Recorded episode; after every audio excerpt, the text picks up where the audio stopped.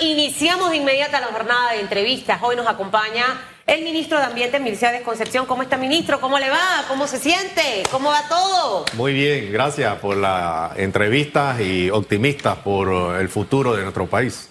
Eso, hay que ser optimista, pero al final es optimista con, eh, con algo de, de pragmático. Usted sabe que es como cuando usted va a la selva, usted sabe que se puede encontrar una boa, un tigre pero usted va preparado para todos los escenarios. Esa es parte de la vida, siempre lo digo. Usted no puede pensar que va al país de las maravillas o está en una burbuja.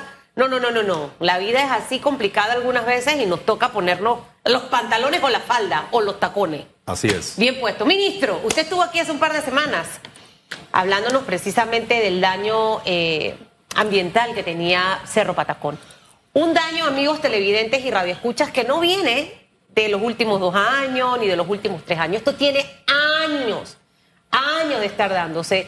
Y, realmente quienes residen alrededor de Cerro Patacón son las personas que quizás eh, a diario lo viven más de cerca. Los que estamos viviendo en lugares un poco más distantes no nos vamos a dar cuenta, pero imagínense que ya está por el área de Paseo del Norte.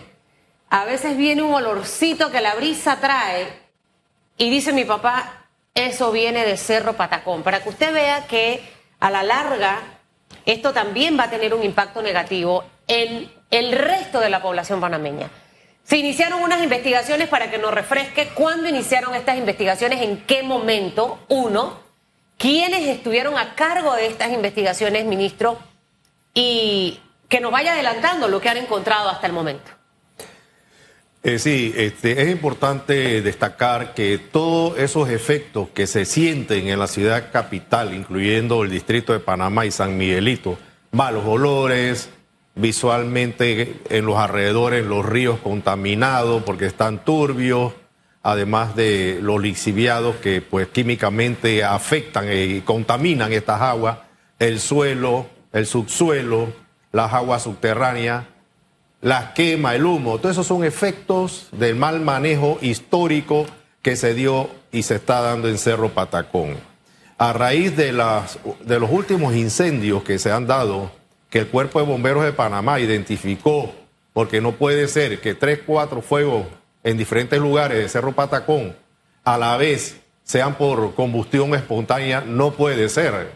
Eh, es obvio que hay mano criminal y en ese sentido la autoridad de aseo eh, acudió a, las instancias judiciales pertinentes a poner denuncia sobre eh, la posible mano criminal en los incendios de Cerro Patacón. Así que estas investigaciones se están dando en las, en, en las fiscalías pertinentes y estamos pues esperando los resultados pertinente. ¿Cuándo empezaron esas investigaciones? Fecha exacta, no sé en qué eh, momento. ¿Estamos hablando del 2020 o antes?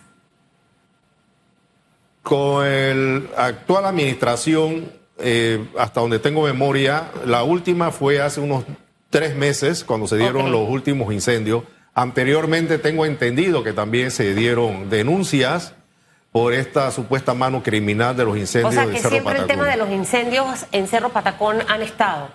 Siempre recordemos años anteriores y no solamente en Cerro Patacón, en estos momentos en Colón el vertedero o botadero de basura también está incendiado.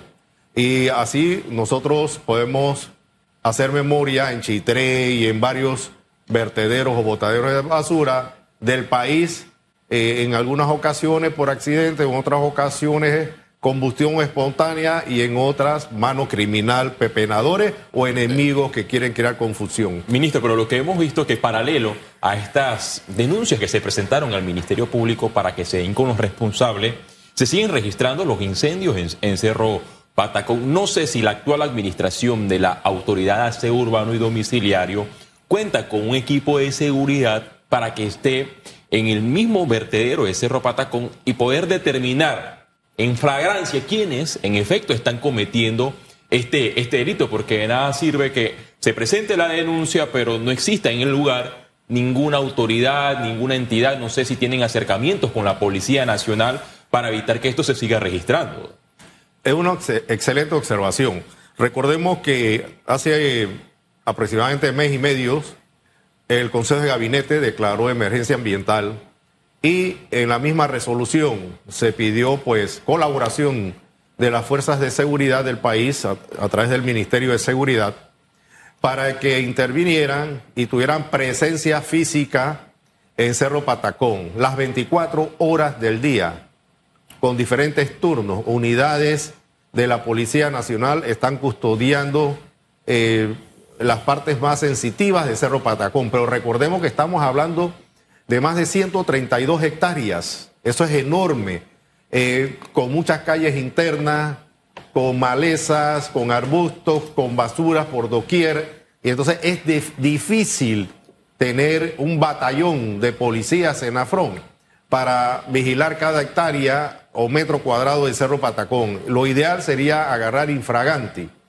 a estos supuestos delincuentes, porque ese es un delito, y hay que llamarlos delincuentes, que andan incendiando, pues, y afectando la salud y el ambiente de la ciudad capital. Así que es muy difícil, se están haciendo los esfuerzos, y creo que esto se debe contemplar en los términos de referencia cuando se maneje finalmente eh, por un periodo muy largo eh, Cerro Patacón y poner, por ejemplo, tecnología, cámaras. pero eso es a largo plazo. Eso es a largo plazo. Por ahora tenemos un equipo de la Policía Nacional. ¿De cuántas unidades, por ejemplo? O sea, porque, ojo, e, el perímetro de Cerro Patacón es amplio, es inmenso. Correcto. Y si la ciudad se queja muchas veces de que a veces no ven policías, ahora imagínense mandar a todos los policías para Cerro Patacón. Eso como, número uno, no sé cómo es el plan de fuerza. Lo segundo es que lo más probable es que puedan las investigaciones, asumo, detectar que hubo mano criminal, pero ahora, ¿y quién fue? ¿De dónde vino la mano peluda, como digo yo, que se metió? Porque como tiene tantas eh, eh, eh, puertas, que no existen, pero sí entradas, esto pudo haber sido, sido, orquestado por varios grupos y uno cómo va a identificar esto, cómo va a hacer ese trabajo, no sé si hasta ahora eh, eh, esa información les ha avanzado el Ministerio Público o el director de la autoridad de aseo? Lo, importante es eh, las conclusiones que llegó el Cuerpo Bombero de Panamá, que son es la autoridad en incendio y de investigación de incendios, y ellos en sus conclusiones lo han manifestado públicamente, que todo indica que posiblemente es mano criminal. así que le tocará al Ministerio Público pero como ustedes mismos han determinado, eh, es difícil, si no se agarra infraganti, determinar con nombre y apellido quiénes son las personas que están incendiando y las unidades apostadas allí, o sea, porque no creo que, que puedan ser muchas. ¿Cuántos accesos tiene actualmente Cerro Patacón? Y obviamente a las viviendas, que hay gente que vive prácticamente dentro del vertedero, que yo no concibo cómo, cómo pueden vivir allí. Así es. Entradas informales es todo el perímetro de las 130 y pico hectáreas Que, hay, que hay en Cerro Patacón, porque prácticamente pues las pocas cercas que se pusieron en, en el pasado pues fueron derribadas, cortadas y entradas formales aproximadamente tengo entendido que hay como tres, cuatro entradas formales. Así que esto es una, es una situación bastante difícil el control, por eso nosotros recomendamos para que las futuras a largo plazo, como usted menciona, eh, se establezcan equipos, tecnologías, cámaras de largo alcance para vigilar el, el perímetro de Cerro plata, ministro, ahí hay plata, eso, pues, hablando de presupuesto, ahí el, gabinete tiene que... Eh, ¿Usted cree que algo de esto se avance en esta administración? Eh, y, lo segundo es cómo ha estado en este momento la autoridad de aseo con la empresa que ha sido subcontratada por tres meses, en este momento dándole mantenimiento. Se lo pregunto porque obviamente el tema de las investigaciones, eh, mientras avancen, pero también de tratar de custodiar, de que no haya más mano criminal. Sí, eh, mencionábamos que la Policía Nacional tiene alrededor de seis, ocho policías por turno eh, custodiando eh, las instalaciones principales de Cerro Patacón. Eh, obviamente no podemos poner un pelotón enorme, numeroso. Ministro, 6 u 8 unidades para 133 hectáreas, pobrecitos esos policías, ya tienen que mandar a yo Eh, no, porque imagínense, 133 hectáreas con 7 u 8 policías. Hasta los conciertos de aquí tienen más unidades de la policía, porque es difícil en realidad completar esto. La, la empresa actual, la autoridad de aseo, puede hacer algo aparte de la policía que, que, que obviamente para tratar de evitar esto, yo no sé si han conversado hasta con los propios moradores, porque si se dan estos incendios, la vida de los propios moradores que viven alrededor o dentro del vertedero corre peligro, señor ministro. Sí, el equipo de funcionarios y que tienen personal dedicado a las relaciones comunitarias eh, se conversa eh, permanentemente con los líderes comunitarios para que ayuden, porque definitivamente que la primera comunidades afectadas por estos humos y malos olores son los que viven alrededor y que muchos de ellos dependen también de el reciclaje que a diario hacen en Cerro Patacón. Entonces no les conviene a las comunidades aledañas y a los que viven pues de reciclaje de Cerro Patacón que esto se siga dando y deben también colaborar con las autoridades en denunciar a esos malos ciudadanos que están incendiando Cerro Patacón. Eh, eh, ministro, en los informes que hasta el momento se han hecho eh, con relación a los incendios, han determinado que los incendios vienen de una parte específica del vertedero o del área de las llantas. Dos, ¿qué implica la declaración del estado de emergencia ambiental para el relleno sanitario de Cerro Patacón? Para que usted se lo pueda dar a entender a, los ciudadanos a pie que no entienden este, este término técnico. Sí está descrito en las leyes y decretos y las normativas jurídicas que rigen esta materia, en la cual eh, cuando hay una situación de origen eh, natural o antropogénica, es decir, ocasionado eh, por otras razones, eh, el Ministerio de Ambiente puede solicitar al Consejo de Gabinete la declaración de emergencia ambiental. ¿Para qué? precisamente para tener mayor facilidad de que todas las instituciones, ministerios, fuerzas de seguridad, puedan actuar con urgencia eh, bajo esta emergencia ambiental en un lugar específico, en este caso Cerro Patacón, y a raíz de esa declaratoria de emergencia ambiental, eh, también participó inmediatamente la Policía Nacional, todas las instituciones, el MOP y mucho con equipos pesados están colaborando, el MIBIOP, todas las instituciones están colaborando en esta emergencia ambiental para paliar, porque estos son paliativos, mientras buscamos la solución permanente, que también de eso quería conversarle, que el gobierno nacional y por instrucciones el señor presidente de la República, conversamos con la Universidad Tecnológica de Panamá, que tienen científicos, especialistas en diferentes especialidades y están pues haciendo un estudio eh, rápido, un diagnóstico rápido con recomendaciones para que esto nos sirva de orientación en la formulación de los términos de referencia para la solución permanente de Cerro Patacón. Recuerden que en estos momentos estamos en, las acciones para contratar temporalmente una empresa, quizás por dos años, para que maneje Cerro Patacón, pero permanentemente tenemos, o por un periodo de 20 años, contratar otra para que maneje eh, la situación esta de la, la remediación ambiental que hay que hacer ahí, del desastre histórico ambiental, pero que también maneje diariamente la basura. Entonces, estos estudios técnicos científicos que nos está haciendo la Universidad Tecnológica nos va a servir de insumo para tratar técnicamente y más científicamente la solución al problema de Cerro Patacón. Mientras pues se está recibiendo las 2.300 toneladas aproximadamente que se reciben diariamente en Cerro Patacón y se está manejando pues esa basura que se re- recibe diariamente. Eh, ministro, bueno, eh, buscarán a una empresa que pueda administrar el vertedero Cerro Patacón durante dos años. Se está trabajando en un pliego eh, de cargos que quizás sea el monto por arriba de los eh, 20 millones de dólares, que es lo que se estima.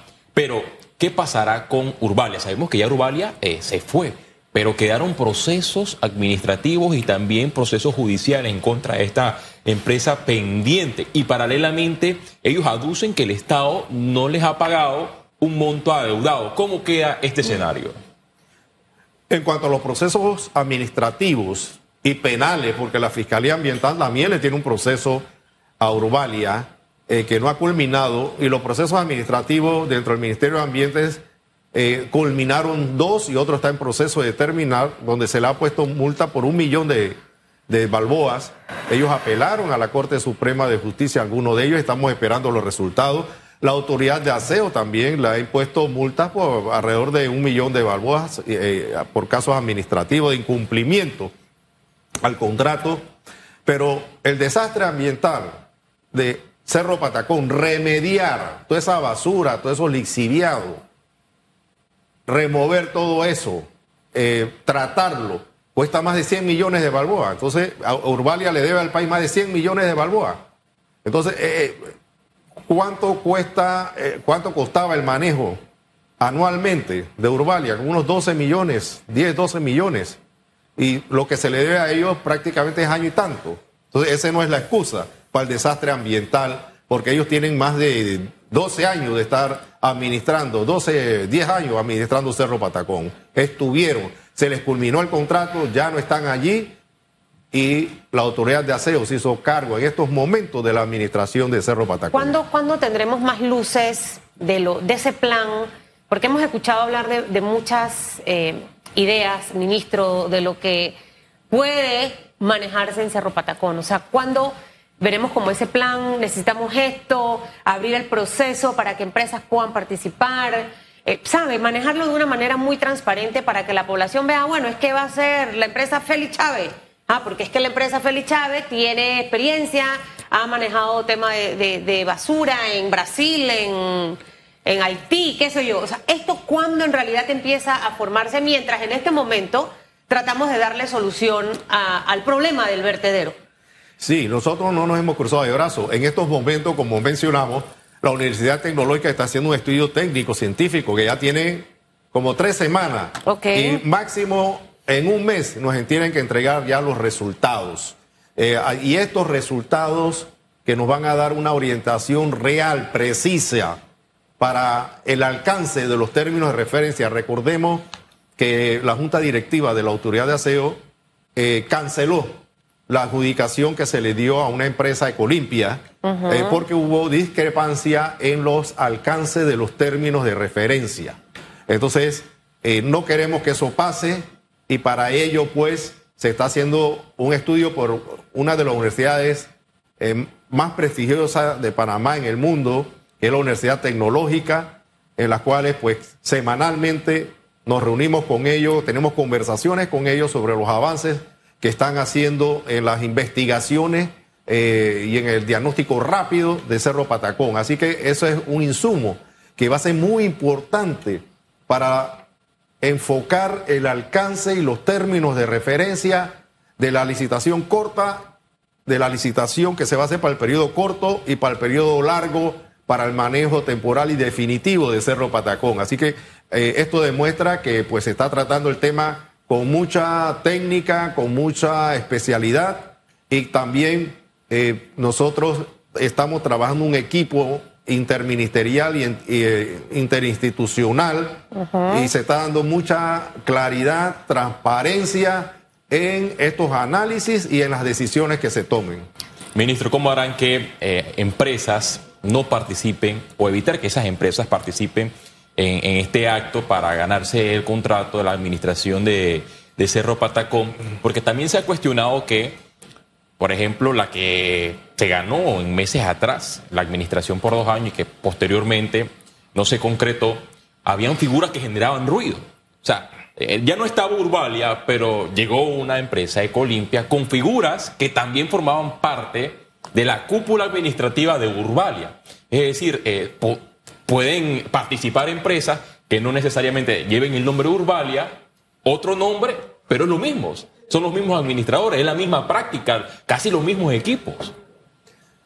Eh, sí, aparentemente uno de las personas que formaban parte del equipo de Colimpia participó a muchos años anteriores en la administración de Urbalia. Lo importante es que eso se canceló y nosotros estamos buscando opciones serias a nivel eh, mundial. La semana pasada tuvimos una reunión con el embajador de Panamá en Austria eh, y fue una reunión interinstitucional que participó el Ministerio de Salud, eh, el Ministerio de la Presidencia, el Ministerio de Ambiente, la Cancillería, para ver la experiencia de bien en Austria. Ellos tienen en el centro de la ciudad tres plantas de proceso en diferentes lugares y los vecinos ni la sienten.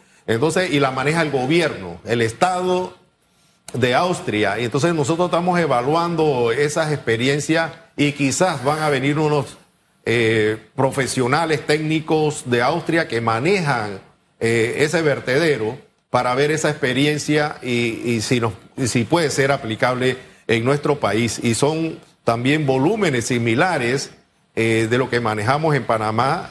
Obviamente, pues allá hay más cantidad de habitantes y la sumatoria de los tres vertederos de allá o, plantas de procesamiento, porque no son vertederos, eh, es, mucho más grande que los volúmenes que se manejan, pero individualmente se asemejan en algunos casos a Panamá. Así que estamos viendo opciones internacionales en países exitosos y que lo manejan los gobiernos, de tal manera de hacerlo también eh, de una forma más eh, viable, de una forma administrativamente con experiencias similares en otros países. Mientras eso ocurra, Obviamente ahorita tenemos un tema de agua, ministro, o sea, ya hemos escuchado al director del IDAN hablar específicamente de la situación que enfrentamos los panameños.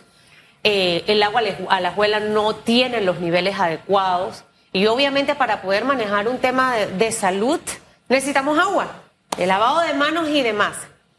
Eh, dicho, dicho esto, creo que sería importante reiterar en este momento la situación actual de contaminación del vertedero de Cerro Patacón, ¿cuál es? O sea, ¿hasta dónde ese, ese aire es tóxico para los que están allí? Hay personas que van ahí a buscar cosas para luego venderlas, se meten hasta, buscan comida que tiran, la sacan y algunos hasta las venden en, los semáforos, porque hemos visto de eso en muchas ocasiones. O sea, ¿cuán peligroso es entrar allí sin tener una mascarilla? y los moradores, eh, para que también conozcan la, realidad. O sea, ah, no voy a abrir las ventanas porque es que vivo cerca del vertedero, toda esa gente que está cerca del Condado del Rey, por ejemplo. Ministro. Sí, definitivamente que eh, la red hídrica que atraviesa Cerro Patacón, que desemboca en la entrada del canal de Panamá, eh, aguas abajo de las primeras esclusas, están contaminadas. Los análisis que ha hecho el Ministerio de Ambiente los estudios de calidad de agua dicen que están por encima de los límites máximos de, varios parámetros de las normas de calidad de agua eh, aplicables pues, en la República de Panamá. La calidad del aire también está afectada y la Universidad Tecnológica, en acompañamiento con el Ministerio de Ambiente, realizó un monitoreo de la calidad de aire en sitio y en algunos puntos de sus alrededores eh, también dentro del área de Cerro Patacón y sus alrededores inmediatos, la gran mayoría de los parámetros salieron por encima de lo permisible por las normas panameñas y de la Organización Mundial de la Salud. Así que eh, se están haciendo, como mencionamos, algunos estudios de ver la profundidad del suelo, hasta dónde está llegando la contaminación a través de la Universidad Tecnológica. Y sí, definitivamente que es un, un problema serio de salud y de ambiente que tenemos en Patacón y en sus alrededores. Eh, hay que tomar las medidas eh, pertinentes, como lo han mencionado médicos, especialistas en alergia y otros, eh, de las mascarillas, los que viven alrededor, cuando, por ejemplo, se dan estos incendios en Cerro Patacón, que se sienten en toda la avenida Tumbamuerto y en sus alrededores, a veces hasta en el centro de la ciudad, dependiendo de la dirección y velocidad del viento. Eh, en los últimos días, como el viento está yendo hacia el oeste, eh, eh, los humos pues se están dirigiendo hacia esas áreas. Así que hay que tomar las precauciones, pero sobre todo los que viven alrededor deben mantener pues estas medidas que dictan los médicos y el Ministerio de Salud y que también estén en alerta y denuncien a los vecinos que están provocando el incendio en Cerro Patacón, porque a ustedes mismos lo están afectando y a la ciudadanía capitalina.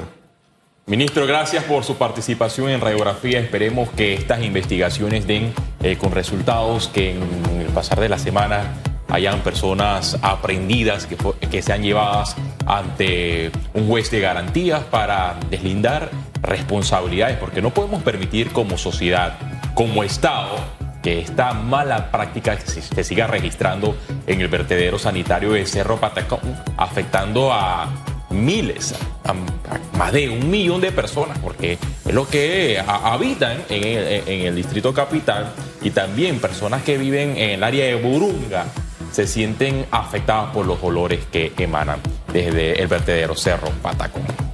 Que le vaya bien, ministro. Muchas gracias. Se porta bien, ya